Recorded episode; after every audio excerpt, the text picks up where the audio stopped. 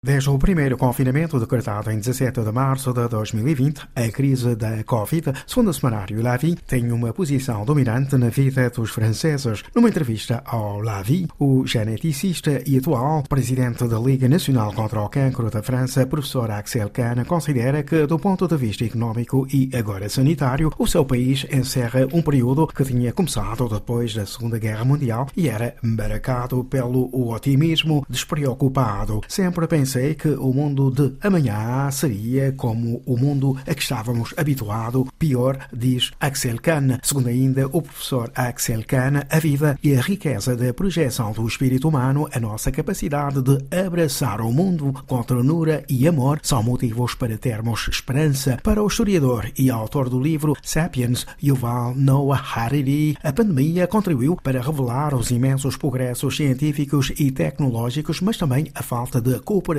política. Segundo Noah Hariri, que assina uma tribuna no semanário L'Express, muita gente pensa que o severo balanço da crise do coronavírus demonstra a impotência da humanidade perante a omnipotência da natureza. Na realidade, afirma o historiador, o ano de 2020 mostrou que a humanidade está longe de ser impotente. Paralelamente às proezas da biotecnologia, o ano Covid chamou-nos também a atenção para o papel das tecnologias de informação Segundo ainda o historiador israelita, o ano Covid realçou o papel preponderante que desempenham muitos profissionais de baixos salários no bom funcionamento da civilização. Foram, por exemplo, os estafetas que, em 2020, permitiram a civilização resistir. Eles tornaram-se o nosso elo vital com o mundo real. Para Yoval Noah Hariri, uma das razões que explicam a diferença entre as proezas dos cientistas e o fracasso dos políticos é que os primeiros cooperaram à escala internacional enquanto os segundos estavam em disputa. Por seu lado, o Le Pen, através de um inquérito, destaca as falhas da campanha vacinal em França, que, segundo o semanário, revelam as carências do Estado em matéria de logística. Em declarações ao Le Pen, a especialista em logística Blandine Ageron considera que a França registra culturalmente um atraso em matéria de logística porque os protagonistas do sector são convocados à última da hora. O mesmo Le Pen afirma também que, no que diz respeito às vacinas anti-Covid, a Rússia e Vladimir Putin conseguiram a sua desforra, tida como uma vacina de segunda categoria pelos ocidentais há alguns meses. A Sputnik 5, segundo Le Pen, revela excelentes resultados. O referido semanário considera que, na batalha mundial pela vacinação, os europeus ocidentais